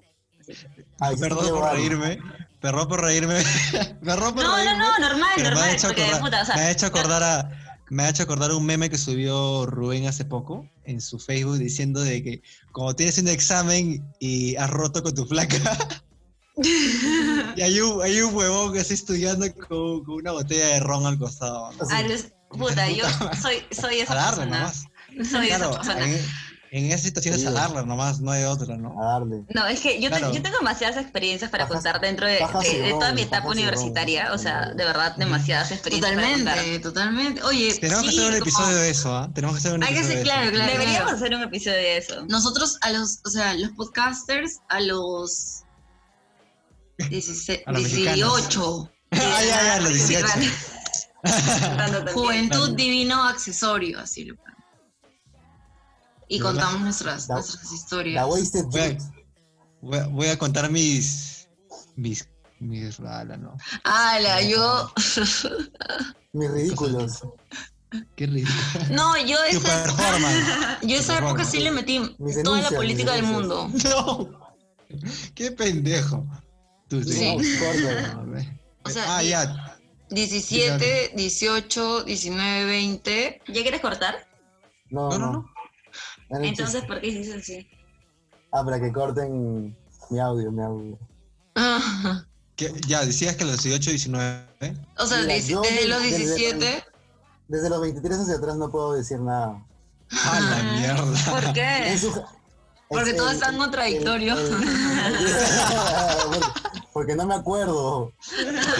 Ah, La qué, buneando, la qué buneando. trucazo, qué trucazo. Qué Qué, trucazo. tru- qué trucazo, ¿no? No, este, el, el, el asesor, el asesor, este, de derecho. Me, imag- eso. me imagino una excusa así similar, que es la que va a dar de Toledo cuando lo encuentren acá, pues, ¿no? Cuando lo traigan acá a Lima y digan, oye, ¿se recuerda su gestión 2004? Y él ya con, Ey, con ellos son con es un síndrome de- espectro, tío, en claro, verdad. con un o sea, síndrome de ya no abstinencia por el alcohol. Es, es, Así como es que no me intangible, acuerdo. pero sí. o sea, esta puta es omnipresente, ¿entiendes? Estoy mal, pe. A decir, estoy mal. y, a- y a- y a una, y una Elian Carp eh, excusándose de que tiene problemas Es emocionales. por- Christine F. a los alcoholismo. 50. ¿Quién es Kristen F? La pela. La No, pela de la No, Yonki ustedes, ustedes, ustedes, yo no. Ah, ya. ¿Qué? Yo se me acaba de Ah, risa. Ox. Ah, Ox. Totalmente. Bueno. Yo sí. Christine F. a los. Puta, 71. No, menos, ¿no? Ni siquiera vivías en... No, yo no, pero me refiero a que Toledo, ¿cuántos años tiene? 70 había de tener. Sí. Sí, entonces, claro, el León era mayor como por dos o tres por ahí. Obviamente siempre se le ve más arrugado. pero- Claro, o Ay. sea, de hecho, ¿O por qué? Tiene 74 Toledo, tiene 74. Oye, pero ya Toledo estaba ya en nivel Teletubby, ya, ese nivel Teletubby, ya cuando ya te da todo junto. ¿Sabes lo que pasa? Yo creo que cuando la gente tiene... te pones lento. Claro, yo creo que la, todo junto. Lo, lo, que pasa con la gente que tiene un así como cierto desliz con el alcohol o con, con cualquier sustancia, creo que se hacen los demasiado sabiondos pensando de que tienen todavía el cuerpo de un chivolo y pueden chupar como se las huevas. Ay, felizmente tengo 22, ah. Pero por eso, o sea, yo estoy me acuerdo cuando pasaron las elecciones del, del 2016 y Canal N le entrevistó vía telefónica a Toledo y contestó toda una entrevista de 20 minutos borracho. me encanta. Ese presidente. Me encanta, me encanta. me encanta. me representa. Toledo? Me representa, Me estás llamando, o sea. Nos representa, puta, nos representa. Y te contesto, ¿entiendes? Soy el puto presidente, o sea, y te estoy contestando. Y cuando, cuando respondió, cuando respondió eso de que iba, iba a recibir un Nobel de la Paz en la India. Toledo es un rapero. Toledo es un rapero. No jodas, Toledo, ¿qué fue? O sea, ni Ana García sí Es un trovador de la vida, Toledo. Ni a... ya se dijo tanta huevada. No jodas, o sea. Y ahí te das cuenta que ya, ya quemó, pues, ¿no? Ya está quemando, ¿no? Ya está quemando. Sí, tengo al, igual que Maradona. Oye, eso no me graben. Ah, puta, yo lo amo. Ya para, para, para, para, para ir a temas, a temas internacionales, ¿no? Me encanta Maradona. ¿Por qué? Porque es increíble. Porque ¿Por es genial. Porque, Maradona es genial, es fucking genial. Sí. amo, es el puto amo. o sea, no, no, hay una noche que no puedas pasarte viendo como que las tocaditas de Maradona, ¿entiendes? ¿Sabes lo que también busca? Busca los bailes de Maradona, los últimos bailes que he hecho. Lo último que de Maradona era como una entrevista que tenía con Charlie García Ah, conoce a mi puta, ah, conoces a fucking Fidel, Mayas, y se fue un habano, o sea, y patea los mejores goles, o sea, puta, toda una película Scarface, ¿entiendes? Pero con buen final, o sea, sigue vivo. Con buen final. claro. está vivo, pero. está vivo, está vivo. Pero, no, creo que. Le cortaron las piernas, man. Le. La pelota no se mancha nunca. Igual. Pero ya, eh, ya, que el tema internacional, y para cerrar también este episodio, es la toma en México de este colectivo feminista, ¿no? Que acaba de pasar hace un par de días atrás. ¿Se enteraron al toque o ya, estaban al tanto de que iba a pasar algo similar? Algo, Ya, ya habían hecho un gobierno en, el, en, en, la Comisión de Derechos Humanos y, yo recién me enteraba estaban con carpas y yo recién me enteraba, chicho. O sea, en verdad fue súper rápido. Lo que me llama bastante la atención y, que creo que es también notable es que eh, madres eh, de agraviadas por todo, por, por, este, por esta ola de violencia, eh, feminicidio en México, o sea, estaban ahí respaldando el movimiento, tomando las acciones radicales junto al movimiento. Y creo que es un, es una gestión de base que de repente aquí ha tomado tiempo verla, ¿no? Creo que en algunos casos, de hecho, no sé si de repente el, el, ejemplo de Arlet Contreras es el más acertado, de repente, que ha salido luego de, o sea, una situación de maltrato y a tomar una posición política, ¿no? En este caso son las madres de muchas víctimas de, de feminicidio, ¿no? Que están también participando de esta toma y que creo que es totalmente, o sea, creo que no ha habido medio que no lo haya justificado, ¿no? Eh, y también por otro lado, lo que sí me, o sea, pienso en el contexto político, ¿no? O sea, ¿qué tan fácil hubiera sido hacerlo en un gobierno que no era de... O sea, en el sentido de como en Estados Unidos, ¿no? Ten en cuenta cómo, cómo declaró también AMLO, ¿ah? O sea, fue de... Estoy a favor, pero no de esa forma. O sea, es como que ya te está diciendo entre líneas de que tiene que pasar, algo así. Claro. Entonces. en, ese sentido, es como lo que pasó en, esto, en esta toma de Seattle, ¿no? Una gran toma de Seattle por Black Lives Matter, pero eh, ¿quién, quién, quién tenía el control sobre esa zona? Los demócratas, ¿me entiendes? Que, o sea, sí es un gran impacto, pero realmente, ¿cuál va a ser el impacto social? O sea, claro, o el impacto se transmita? Ajá, o sea... es que esos, movimientos, o sea, en México de feministas tenían un mensaje mucho más, o sea, mucho más... Mm, ¿Complejo, amplio? Sí, mucho más complejo y amplio y iconográficamente se, eh, como que se, se, separaban de la idea de la, del movimiento Ni Una Menos de Argentina que victimizaba más a las, a las a las mujeres que habían sido eh, maltratadas por hombres. Ojo, es la opinión de, Valeria. Sí. Sí. bueno, el punto es que no, es, eh, o sea, es de una, o sea, está apoyada en una revista, eh, etcétera, toda la investigación. pero iconográficamente, iconográficamente presentaban a una, o sea, una mujer como que una caperucita y un logo y no traían como que a cuenta de que era un, ser social y que estaba como que construido dentro de todo un territorio. Y las mexicanas sí, y también apoyaban el tema de la protección con la capucha, y, eso me parece súper válido porque cuando los policías también se presentan en esa clase de movilizaciones y protestas, están cubiertos y no tienen nombre, y están obligados a tenerlo. Exacto.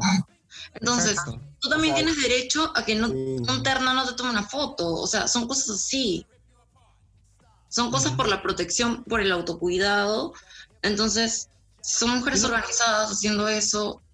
Totalmente. ¿No crees que ese mensaje que tú, tú mencionas que es complejo y más amplio, en realidad sí haya sido uno de sus, uno de sus objetivos, pero lamentablemente otra vez los medios han tratado de banalizarlo. Obviamente, es que va a ser siempre así. Yo lo que más he visto, yo lo que más he visto de la toma es el, las pinturas o lo que han estado dañando, bueno, dañando, podríamos decir, o de, estas eh, pinturas que han estado viendo en, esa toma, ¿no? Es que es, mucho más, profundo, porque el espacio público es también como espacio de manifestación y apropiarse de ello por gobierno y gobierno y hacerlo como para deslegitimizar un discurso y enaltecer como tal vez a un conquistador o la placa de un conquistador sobre algún mensaje colectivo necesario para los valores del país, por así decirlo. O sea, dejen de matarnos, manjas. Ya, no. Entonces, no, nos representamos y nos dirigimos como, como podemos expresarnos y de las formas a las que muchas personas se atreven a, a, presentarse, a presentarse frente a, a, un espacio público, ¿no? O sea, yo te lo juro que cuando, o sea, la respuesta a esta pregunta de, o sea, cuando dicen, no, ya, ok, eh, salíamos de forma pacífica y no nos hacían caso, salíamos de tal forma, no nos hacían caso, entonces que querían que esperáramos a que hiciéramos esto. Y yo, la verdad que sí, me, o sea, o sea, es lo que se tiene que hacer, lamentablemente, o sea, ya es el paso, es ese paso que, o sea, ya no puede retroceder en las acciones, ¿me entiendes? O sea, yo creo que si, el, si ha tomado este nivel de escalada y el gobierno no te hace caso y no hay medidas para proteger a las mujeres y si sigues también un estado de, señores de la guerra, entonces, pucha, al diablo, ¿no? Tú también tienes que protegerte a ti mismo, ¿no? O sea, por último, formar tu grupo de autocuidado, si le quieres llamar de esa manera. Ahora me van a decir que eso es promover terrorismo, pero vamos a decirle grupos de autocuidado.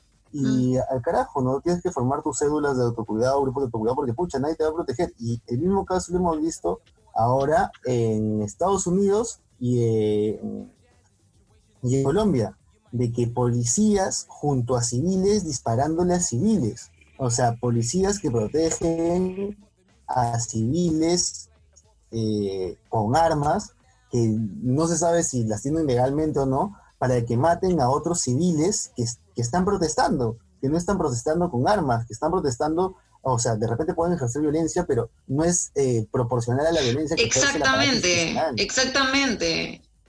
O sea, por ejemplo, las bombas lacrimógenas son armas de guerra. Están prohibidas de usar por lo tóxico que es. Y acá lo, usa, lo usan los policías inmediatamente apenas como haya un, una ñisca de conflicto, solo para, como, ah, no, no, no tiene que pasar para, nada, no sé qué, no sé qué, se están acercando, ¡pum! O sea, son armas de guerra, son armas que se, usaron en la Segunda Guerra Mundial. Intoxicaron a muchos ¿eh? pobladores, entonces perdigones, o sea, disparos al cuerpo, disparos al ojo, hay que recordar como que a qué compañeros o qué personas cercanas hirieron como que los policías también en esa clase de manifestaciones. Tanto en Colombia como en Estados Unidos. Ahora en Colombia recientemente nueve fallecidos, ¿no? O sea, disparos al cuerpo, pues, o sea. Mm, o sea, ¿qué puedes hacer contra eso? ¿Qué deberías hacer contra eso? Es que el tema es que hay, a tu casa a dormir tranquilo, deberías... Se supone que había un acuerdo de paz y el gobierno sigue insistiendo en, recuperar una clase de poder que la FARC estaba tratando de como equilibrar también, o sea... O sea, ya habían cedido la, gran parte de los grupos paramilitares. Sí. De hecho, no fue un proceso completo, eh, pero fuera de querer ayudar a que concluya eh, Duque, eh, a, o a seguirlo, continuarlo, eh, lo ha desarmado totalmente y ahorita es está igual o peor que México y tiene el respaldo de ser un país OCDE y, y queda la comunidad internacional, pero hay masacres de jóvenes, masacres de líderes sociales todas las semanas, ha escalado de tal manera de que la gente ah, por eso salió a las calles en pleno Bogotá y la respuesta ha sido bala. O sea, como siempre Latinoamérica. en eso, eh, de eso se, se, representa Latinoamérica de verdad. Una reacción violenta ante todo, es ante por eso eh, que la gente se arma, es por eso que la gente forma las FARC, es por eso que, o sea, mientras más brutal eres, la gente es peor. O sea, mira, te pusiste mal, se empezaste a salir Black Lives Matter, que bla, bla, bla, y salieron con armas blancos. O sea, no podemos esperar lo mismo. O sea, no ¿Qué son blancos, mayas? No, Yo creo que subestiman. salir con las armas, así es Subestiman bastante. No vamos a salir a protestar y pucha, y luego no van a salir acá los, los los blancos peruanos y ahora falta que también nos disparen y van a quedar impunes. O sea, mejor, pucha, yo creo que hay que de alguna manera buscar la autodefensa, similar a los grupos de autocultivo, no sé, como clubs de gente que se prepara, pues, ¿no? Como preppers, ¿no? Al final, al fin y al cabo. Ojo, esta gente que se prepara para el fin del mundo. Por si acaso es la opinión de no comparto, no comparto. Yo secundo totalmente. Que se Oye, si en Estados Unidos eh, hay campos de juegos de guerra para adolescentes. Campamentos de juegos de guerra para adolescentes, por ejemplo. Pero practicar autodefensa no está mal. O sea, debe ser como súper legítimo para ti, o sea, una idea muy cercana porque el mundo está súper violento y, y, tú tienes esa sensibilidad de que sientes que también como como que una esfera más amplia como afecta tu núcleo o tu entorno y a ti directamente y, todos sientes ese, desbalance, entonces tienes como esa sensibilidad y esa inclinación por reflexionar de esa manera y no de la manera más, reaccionaria, digamos, no sé, o sea, pero... Mira, mira, este, este, todos los judíos y todos los coreanos de Corea del Sur pueden partirte tu madre. ¿Por qué? Porque reciben entrenamiento militar obligatorio y saben artes marciales y saben manejar un arma, etc. O sea, no está mal que tú te defiendas o que aprendas a defenderte. En este caso, obviamente tampoco se promueve un servicio militar obligatorio o algo por el estilo, ¿no? Porque sería, o sea, iría contra las oportunidades de, gran parte de la población y al final solamente se levantaría a gente que, como este grupo de los ninis, ¿no? Que muchos son porque no tienen eh, la amplitud de oportunidades que otros sí, ¿no? Pero sí, o sea, no está mal que te aprendas a proteger, o sea, por eso también supongo que hay grupos eh, culturales que sienten un orgullo de, de, sí mismos o de su cultura, ¿no? Porque de alguna manera se sienten con la agencia para que otra persona no los haga sentir inferiores, ¿no? En cuanto a defenderse, en cuanto a eh, prevenir, en cuanto a tu, capacidad de innovación, no sé, tu disciplina, etc., ¿me entiendes? Diferentes cosas que a uno lo hacen sentir orgulloso, ¿no? bueno, formemos esos clubs, no me entiendes. Pero... Gente, sí, organicémonos. Pero bueno, eso ha sido un presunto, así que por favor no nos denuncien. Eh, eso, eso, ha sido todo por hoy en los podcasters. En verdad, este, toda la solidaridad con, con los compañeros de Colombia, con las compañeras de México, ¿no? Y, o sea, ¿qué esperaban que se hiciera, no? O sea... Sí. Realmente es... Ya, o sea, ¿cuál es la idea de defender y y apañar tu misoginia en, ah, la estatua pública, no, ah. ¿Entiendes? O sea, ¿cuál es el punto, Mayas? Así de ridículo. O sea, ya reacciona, Mayas. Estás en un país, o sea, puta, hay que vivir todos, tratar de convivir, tratar de que lo mejor... Este, con una sociedad tan harta y, y tan polarizada, no creo que se nota, ¿no? Y pesa la ausencia de las izquierdas en toda la increíblemente, o sea, de propuestas, de decir qué vamos a hacer, cómo vamos a solucionarlo. No hay soluciones, o sea. Porque creo que tampoco, tampoco hay un movimiento joven real que lo esté como. Exacto, o sea, tampoco es que la gente que, que somos de izquierda, que en algún momento nos hemos creído de izquierda, estemos comprometidos con la causa de izquierda porque realmente no confiamos o no creemos en todos los líderes políticos o algunos nos parecen muy mesiánicos o nos parecen tan eh, sectarios como la derecha, ¿no? En algunos casos. O con intereses muy particulares, como también sucede en la derecha. Entonces es lastimosamente una generación que está descreída de todo eso. Y la generación que viene después es todavía más... Eh, Nihilista. O sea, no, o sea, ya no te cree nada, ¿me entiendes? O sea, ha, crecido en la mentira de las redes sociales. Me tendría que informar, ¿ah? O sea, de, la nueva, de esta nueva generación de chivolos adolescentes, de verdad, ¿en qué ¿en qué chumas están? De verdad, no, no sé. Yo creo que de verdad comparto contigo que sí, deberían estar ahorita como que me llega al pincho. Yo creo que ese precepto de maniquea de izquierda y derecha no la tienen. Y qué chévere por eso, ¿ah? Pero pueden utilizar a su favor, ¿no? Todo va a ser una posverdad, por la puta madre. Voy a vivir como que saltando ladrillos para no caerme al vacío de la información que me va a aplanar totalmente. Bueno, creo que eso es todo. Con ese mensaje de, positividad. Ah, ya. Así que recuerden, o sea, si creen que... Eh, no, mentira.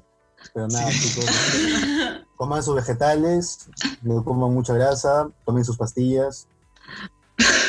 Recuerden que nos encontramos el próximo fin de semana para hablar si es que alguno ya salió de Latinoamérica.